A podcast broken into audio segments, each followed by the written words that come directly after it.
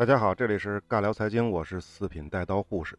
今天呢，我们来聊一个热门话题，就是最近人民网发布了一个新闻，就是世界首例免疫艾滋病的基因编辑婴儿在中国诞生。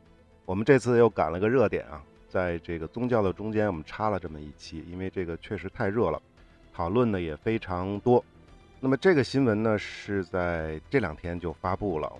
这个叫基因编辑婴儿呢，是来自中国深圳的科学家，叫贺建奎的团队。他们在第二届国际人类基因组编辑峰会的召开的前一天宣布的。这对基因编辑婴儿呢，名为露露和娜娜，已经健康诞生了。在今年，也就是二零一八年十一月，已经诞生了。这两个基因编辑的婴儿有什么厉害的地方呢？他们是出生之后就能够天然抵抗艾滋病。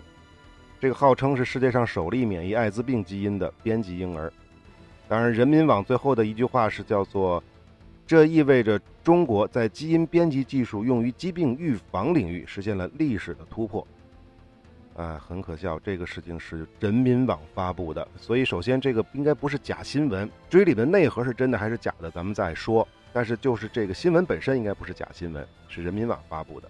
首先我们说一下这个操作是个什么操作啊？这个贺建奎团队呢，是来自于深圳的南方科技大学。这对双胞胎呢是实行了基因编辑手术的。至于是什么手术呢，我也不说了。里面又是什么 CS 九啊，又什么 CCR 五啊，什么乱七八糟的，我们搞不懂。总之呢，就是针对的受精卵做的一个小操作。我们说一下结果吧。它的结果就是，这个基因变动是跟免疫系统相关的。这个人体在缺失了一个什么东西之后呢，它就拥有了正常的免疫功能和炎症反应，能够抵抗多种病毒。由于这个叫 CCR 五的这个东西呢，是艾滋病病毒，也就是 HIV 病毒入侵机体细胞的主要辅助受体之一，所以没有这种基因的人对艾滋病病毒就实现了免疫。也就是说呢，这对双胞胎婴儿呢，能够天生免疫艾滋病病毒，同时对部分的炎症和其他的一些病毒也有天生的免疫的能力。那么这件事儿呢，实际上呢，并不是第一次，在之前呢，中国还有科学家做过。在二零一五年四月，世界上第一对对人类胚胎基因的编辑修改是由中国科学家完成的。这个是中国中山大学的教授黄军发表过论文，宣布利用一个什么技术，这个名字我也不说了，我也说不清楚，一个什么技术试图修改人类胚胎中的一个致病的基因。这一突变的致病基因会导致严重遗传病贝塔地中海贫血症。该研究的对象呢是人体胚胎为辅助生殖技术下产生的体外剩余胚胎，类型呢为不可发育的成熟个体的三元合合子。但是注意啊，这个研究是止步于胚胎的。刚才我们说了，这个是剩余的胚胎，是不能发育的胚胎。也就是说呢，二零一五年的这次研究呢，也是对人类胚胎做的一次基因编辑，但是呢，它的这个胚胎不会再发育了，它过一段时间就会自然死亡了。它不会变成一个人，而这次贺建奎的这个研究成果呢，是编辑过基因的这个胚胎呢，已经变成了活生生的人。那么也就是说，在十个月之前，不知道什么时间就已经完成了他的这个基因编辑工作。而最近这孩子出生了。那这个消息发布之后呢，我们来看一下社会的反应。首先是南方科技大学，南方科技大学也就是贺建奎所在的这个大学，他们发表的这个声明呢，非常的简单。第一件事呢，就是感到震惊，为什么呢？因为贺建奎教授呢，已经在二零一八年的二月一日停薪留职了，这个持续期呢，一直到二零二一年的一月。也就是说，南方大学并不清楚贺建奎在离开了学校之后干了什么，他做的任何的科学研究跟学校没有关系，学校也并不知情。同时，他将基因编辑技术应用在人体胚胎上，这个研究他们认为是严重违反了学术伦理和学术规范的。除此之外呢，那个新闻当中涉及的那两个星儿所生产的医院，相关的医院的负责人也表示说，这个试验不是在我们这儿做的，孩子也不是在我们这儿出生的。那么同样呢，这个网上呢有一百多名科学家发布了联合声明，强烈的谴责了这次免疫艾滋病基因的编辑。他们认为这个人体实验太疯狂了，在没有能够保证基因的稳定性的时候，这种可遗传性的基因到底会给人类带来什么样的影响，我们是不知道的。他们认为这叫潘多拉的魔盒，而且已经把它打开，甚至很难关上。因为我们现在总不能把那两个小孩杀了吧，对吧？这是不可以的。这些新闻这些东西呢，我们就不说了，因为大家可以晚上可以看得到。我只是把这个过程大概描述一下。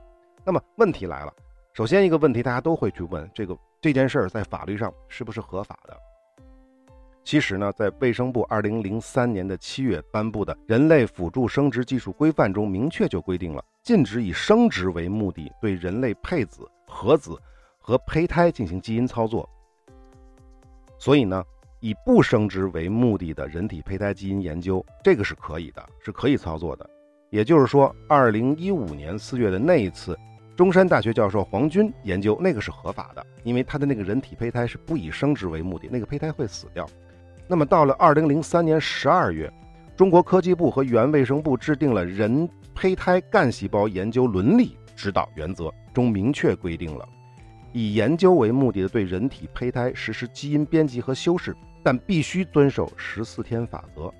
什么叫十四天法则呢？也就是说，利用体外受精、体细胞核转移、单性复制技术或遗传修饰获得的囊胚，其体外培养期限自受精或核移植开始不得超过十四天，不得将前款中获得的已用于研究的人囊胚植入人或者其他任何动物的生殖系统。也就是说，利用体外受精。体细胞核移植等技术在研究范围内获得的人类胚胎最多不能活十四天。那么很明显，贺建奎教授做的这个操作是违反了中国的这些规定。但注意，这些不是法律，是中国卫生部的规定，包括科技部和卫生部的规定，是一些技术规范和指导原则。它严格的讲，它不是违反了法律。那么这些操作呢，其实在欧洲和美国。基本上也都是被禁止的，但是至于是法律禁止还是什么所谓的规定禁止，这个我不太清楚。所以，即便是他出了这样那样的问题，但是从法律的角度上，最多是对他进行批评啊、教育啊什么之类的，把他的这个研究成果啊停止掉，也就是到这个程度。你要想他判他的刑啊什么，这个目前看起来啊，目前看起来，与我掌握的知识和我掌握的情况来看是不具备的。好，基本上的背景我们就聊完了。我们来具体的说一下，从我个人的角度来看，看到这个新闻的之后呢，我的第一个反应，这他妈是个骗子。为什么这么说呢？因为基因工程啊，包括生物科技这些领域，在最近几年一直都是非常热门的行业，尤其是投资的领域非常非常的热，投资圈的人特别喜欢投基因工程、投基因检测、投这些乱七八糟东西，尤其是这个基因检测啊。现在特别的流行，很多的公司都在做基因检测。我们可以打开股票软件，可以看到很多是以基因名字命名的一些股票。每当出现相关新闻的时候，它就会涨。那么我们知道一个著名的例子啊，就说有人这么说啊，说这个好莱坞的著名的影星安吉娜·朱莉，就是拍那个史密斯夫妇的那个朱莉，原来和布拉德·皮特是一对，后来离婚了啊。就是那个朱莉，她曾经就自己说过，她接受了预防性的双乳房切除术。也就是说，现在朱莉同学。现在是没有乳房的，是被切掉了。她的目的是什么呢？是为了降低罹患癌症的风险。他表示啊，他之所以要做这个手术，是因为他知道自己有这个基因缺陷，他的乳腺癌和卵巢癌的风险是比较高的。但是这件事儿本身并没有什么特殊的，但是被很多的投资圈的人，尤其是做基因检测的公司和那些投资基因检测公司的那些人，他们最爱拿这件事儿来说事儿。他们把这件事描述成为说朱莉同学。实际上是接受了某一家美国的高科技公司的基因检测，才发现了自己的基因缺陷，所以才把乳房给切了。但是实际上，这个的真实情况是什么呢？实际上，朱莉呢在《纽约时报》上已经说过这些事儿了。她说，她亲眼见证过自己的母亲和癌症搏斗了十年，最后因为这个癌症病逝，死的时候只有五十六岁。也就是说，不管朱莉有没有去做什么基因的检测，她都清楚自己的基因里是有患有乳腺癌的这种缺陷的。所以从这件事儿，我们可以知道，最大的可能性就是朱莉根本就没有做过什么所谓的基因检测，只是朱莉切乳房这件事儿，被很多的基因公司、做基因的公司、做投资基因的这些投资圈的人，他们的媒体把它渲染成为基因检测的一个成果。实际上，这个现在的这个投资市场就是这么骗人的，就是这么骗投资人的。这个操作的方式非常的简单，你只要找一两个业内可能不需要什么成就，也没有什么名气的医学专家，他们只要有医学相关的头衔就可以了，比如什么长春城的大学呀，比如什么某牛逼的医疗机构啊，然后他们也不需要工作，你这边呢就随便做一个看上去比较高端的机器，然后呢用户抽几管血，然后就出个所谓的基因报告，而那个所谓的基因报告呢，实际上就是你自己编的，是可以的，没有问题的，因为呢用户也不知道自己基因到底是什么样子，你写什么他就信什么呗。而且呢，你做这种检测之前呢，实际上是跟用户要做一些什么访谈的，或者让他填一些表格的，这些表格里就会包括用户的一些基本的资料、家族的病史、他的个人情况等等等等。通过这些资料，你就可以根据这些去映射那些基因检测报告里的内容，然后再加上一些无关痛痒的检测结果就可以了。反正你也看不出来它是对还是错。我举个特别简单的例子啊，比如说你的检测结果说你容易得糖尿病，你怎么办？你要不要积极的运动呢？那你后面呢就有四种选择和对应的四种结果。第一，积极的运动。结果到死那天呢，发现自己没有得糖尿病，哎呀，你这时候会感恩戴德的说啊，多亏了当年的基因检测啊，不然的话我这一辈子要被糖尿病折磨了。第二种可能玩命的运动，但是还是到了死的那天，哎，不用到死那天，半路你就知道你得糖尿病了。这时候你有，哎呀，你这个基因检测真准，你看他说他基因检测里说我有糖尿病，你看我真的得了糖尿病，即便我怎么运动，我大量的运动我都不管用，我都得得糖尿病，对吧？这是因为你基因检测准。第三种可能是什么呢？我压根儿就不运动，最后呢得了糖尿病，这个就不用解释了吧？人家检测的准嘛，你不运动得糖尿病嘛，是吧？第四种可能，你完全不运动，但是到死那天，你也没有得糖尿病，这时候你就会觉得这个基因检测可能不准。但是人基因检测也说的很清楚啊，这只是个概率啊，你没有得糖尿病，说明你运气好。好，这个例子大家听完了。像不像一个算命先生给你开的一个方子？四种可能性全都给你堵死了，这叫什么？没法证伪，这是科学吗？而且你要得出这些结论的时候，比如说，如果你是没有得糖尿病，无论是你运动还是不运动，你都要到死的那天你才知道。你不死，你不知道你什么时候得糖尿病。而你花这钱什么时候花的？你花几百块钱去检测，几千块钱的，甚至有人花几万块钱去检测，做基因检测。你当时就检测了，你二十岁、三十岁去去做了检测了，你死的时候八十岁、九十岁，你到那个时候反过来找那基因公司说：“哎，你骗我钱，有可能吗？”人家公司没准都关门了，对吧？所以这件事看上去是科科学的，用了一堆的基因的东西给你去说怎么这样怎么样，但是很有可能它背后压根就没有什么科学。我这个说法不准确啊，应该说很有可能。背后在给你做基因检测的那公司根本就连基因是什么东西都不懂，都是有可能的。原因很简单，因为第一，刚才我们说的你没法证伪；第二，你根本就不懂，因为整个的这套检测流程它可以包装的特别的高端、特别的科技，反正外人也看不出来。同样，消费者看不出来，投资人也看不出来。投资人去投这些基因检测公司的时候，他总不能把所有的生物学、医学的所有的理论知识都学一遍吧？而且还得把整个流程当中的所有涉及的工程技术都学一遍吧？毕竟在这个医学或者生物学的这个领域，能够完全掌握、完全通晓的人都是少数，更别说你是一个圈外的一个投资人了。投资人搞不懂为什么还要投这些东西呢？其实恰恰是因为这东西更像玄学。因为他没法证伪，个人没法证伪，用户没法证伪，投资人没法证伪。因为投资人做天使轮投资的时候，虽然自己不懂，但也他也知道啊。我虽然不懂，但是我后面那个 A 轮人也也不懂啊。A 轮人投的时候，他也知道他 B 轮的人也不懂啊。一直到上市之前，最后那一轮投资人也知道，上市的时候这些股票都会卖给那些二级市场的散户。那些散户更不可能懂啊，所以明白了吧？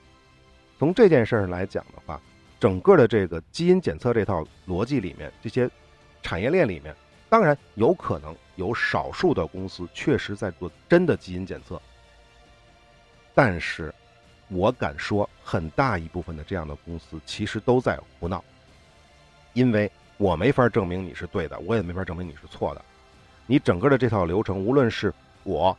还是用户，还是投资人都没法证明你这东西是真的假的。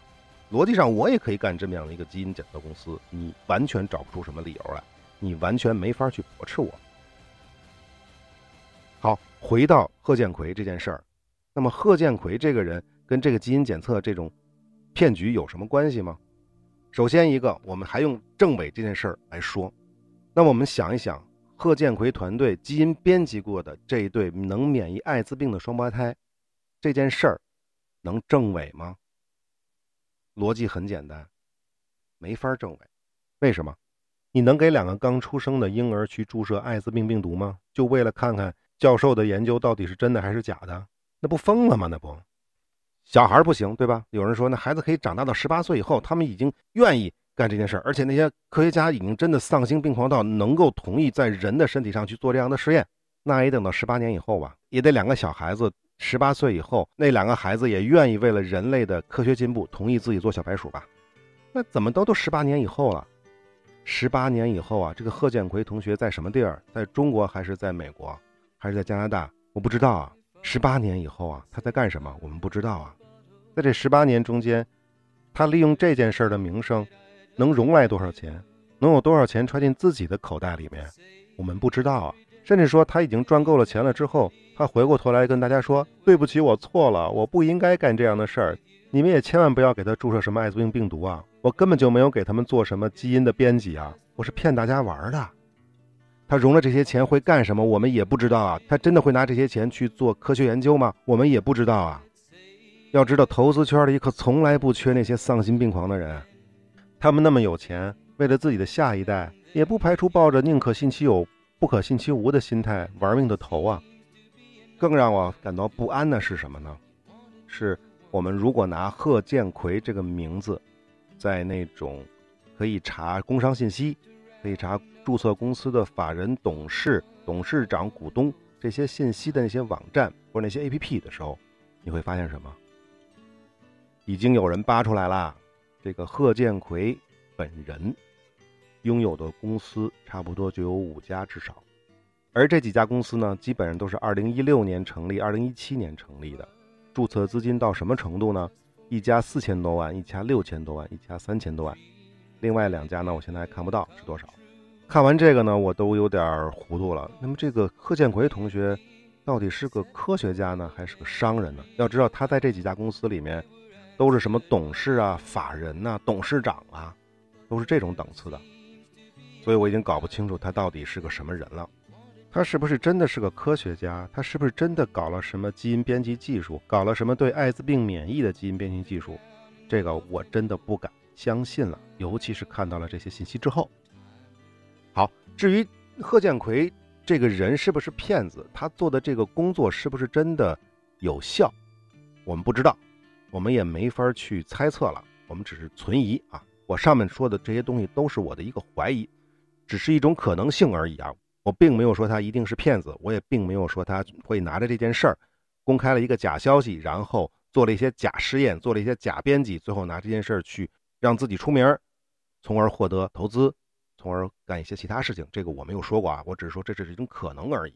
毕竟这件事我们没法证明，没法证伪。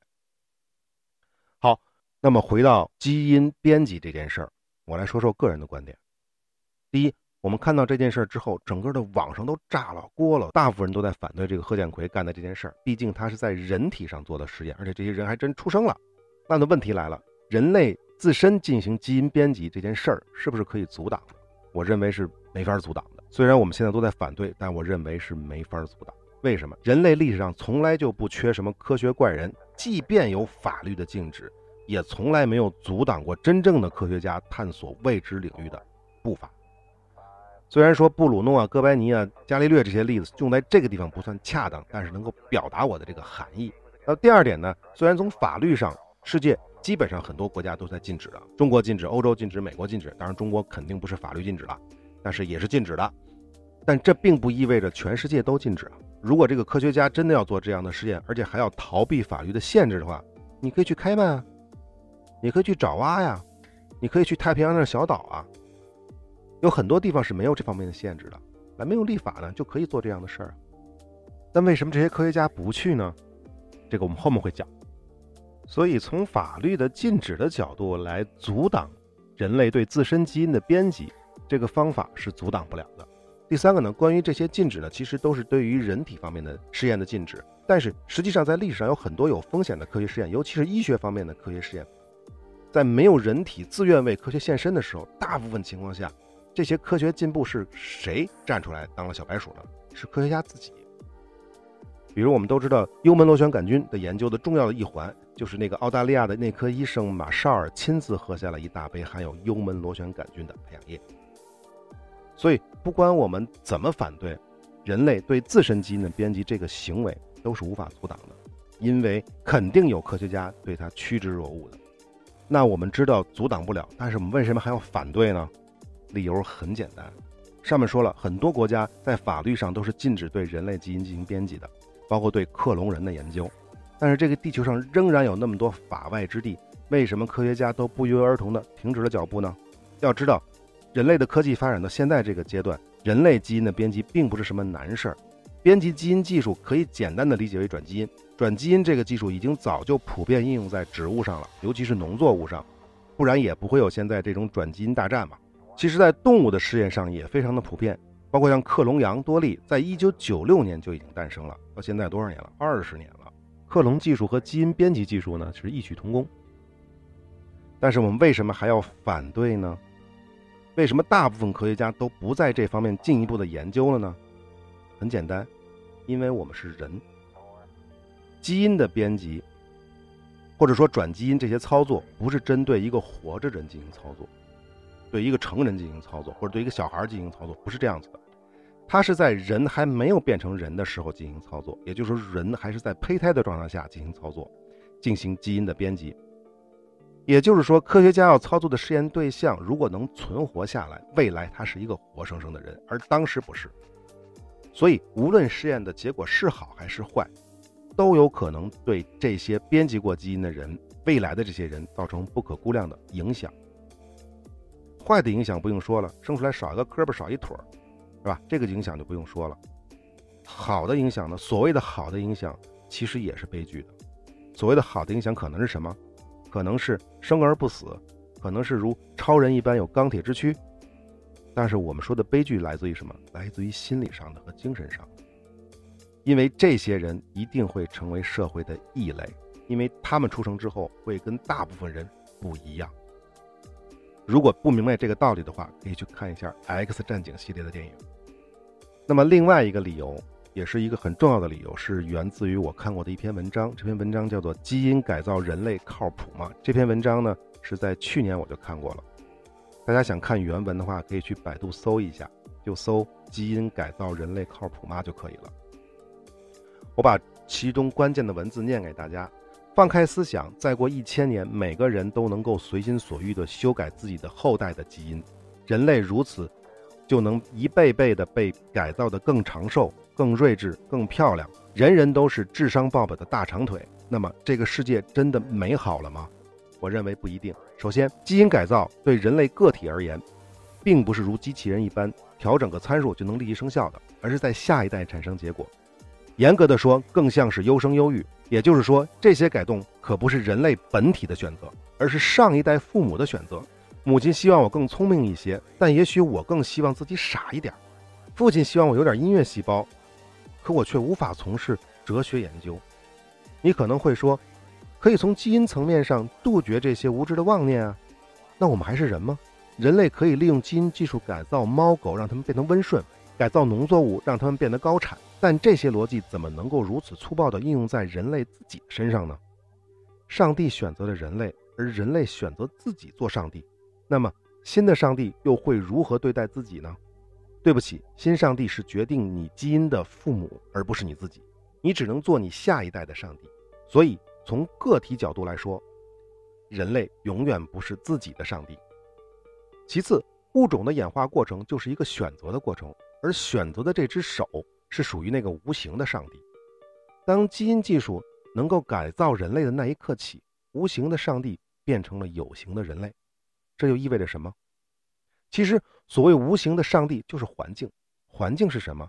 是星系运行的法则，是量子世界客观的规律，是那个人类甚至最高等级生命都无法预知的宇宙终极奥义。如果人类通过自己的好恶选择自己的演化过程，那不就是用无知去替代宇宙的终极奥义吗？不理解上面这句话吗？没关系，举个例子，地球上的物种体型是大好还是小好？在恐龙时代，那些大家伙告诉我们，体型越大能够占有更多的资源，从而在物种竞争中占据优势，最终成为地球霸主。但现实是，因为地球环境的变化，恐龙灭绝了，反而是那些小的可怜的，如蟑螂和乌龟，却存活了下来。同样的道理。越聪明的人越好吗？越长寿的人越好吗？越能免疫葡萄球菌感染的人越好吗？真实的答案是不知道，或者说不一定，因为我们不知道未来的环境会是什么样子。究其本因，还是我们不知道宇宙的终极奥义。也许某天，一种莫名的疾病从外太空乘坐陨石来到地球，而它只会感染和致死那些智商超过两百的人类。那么，基因改造工程反倒成了人类种族灭绝的序曲。在终极奥义面前，好与不好不是绝对的，而是未知的。当然，以上所有的观点都不是唯上帝论，反倒是来自“物竞天择，适者生存”这句话。所谓选择，选择适者，起码的前提是多样性。而未来，如果人类全面应用基因技术改造自己、优化自己，这种多样性必定会逐步丧失，终将在环境巨变的时刻，丢掉最终的选择权。准确的说，是被选择权。好，文章的内容就基本上念完了。